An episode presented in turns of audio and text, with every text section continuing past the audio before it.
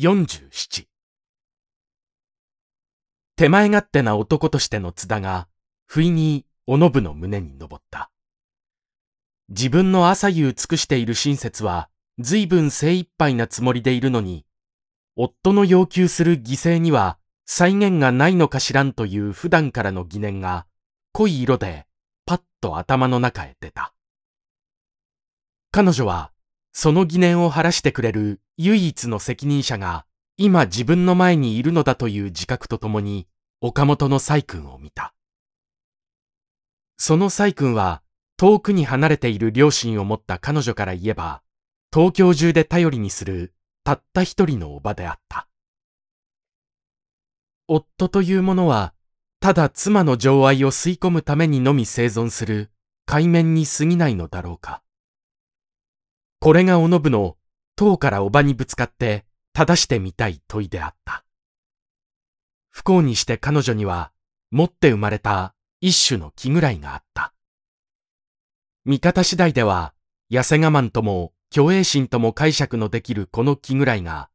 おばに対する彼女をこの一点で強く牽制した。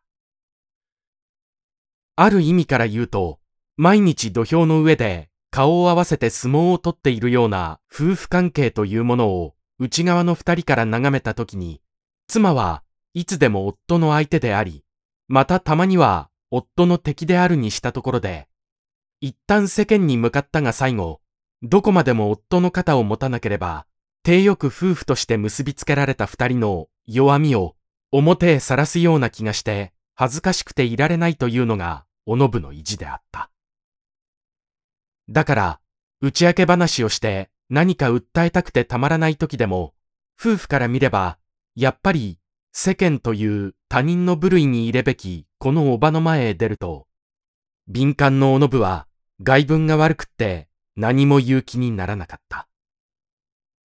その上彼女は自分の予期通り夫が親切に親切を返してくれないのを足りない自分の不行き届きからでも出たように旗から解釈されてはならないと日頃から懸念していた。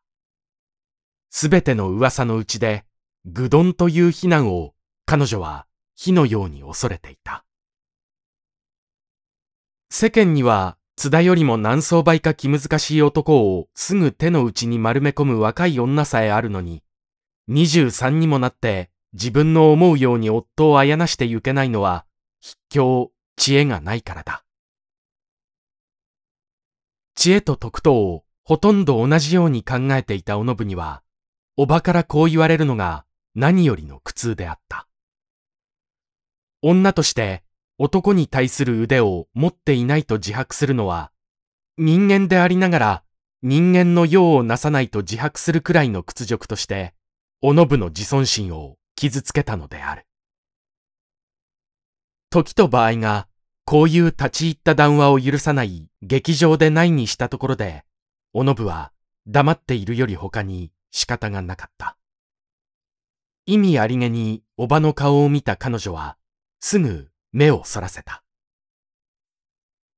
舞台一面に垂れている幕がふわふわ動いて、継ぎ目の少し切れた間から誰かが見物の方を覗いた。気のせいか、それがおのぶの方を見ているようなので、彼女は今向け替えたばかりの目をまたよそに移した。下は席を出る人、座へ戻る人、途中を歩く人で一度にざわつき始めていた。座ったぎりの大多数も前後左右に思い思いの姿勢をとったり崩したりして片時も休まなかった。無数の黒い頭が渦のように見えた。彼らのあるものの派手な作りが色彩の運動から来る落ち着かない快感を乱雑にチラチラさせた。土間から目を離したおのぶは、ついに谷を隔てた向こう側を吟味し始めた。すると、ちょうどその時後ろを振り向いたゆり子が、不意に言っ。あそこに吉川さんの奥さんが来ていてよ。見えたでしょ？おのぶは、少し驚かされた目を、教わった通りの見当へつけて、そこにたやすく、吉川夫人らしい人の姿を発見した。ゆり子さん、目が早いのね。いつ見つけたの？見つけやしないのよ。さっきから知ってるのよ。おばさんやつぎこさんも知ってるの。ええ、みんな知ってるのよ。知らないのは自分だけだったのに、ようやく気のついたおのぶが、なおその方をゆり子の影から見守っていると、恋だか偶然だか、いきなり吉川夫人の手にあった双眼鏡が、おのぶの席に向けられた。あたし嫌だわ。あんなにして見られちゃ。おのぶは隠れるように身を縮めた。それでも向こう側の双眼鏡はなかなかおのぶの見当から離れなかった。そんならいいわ。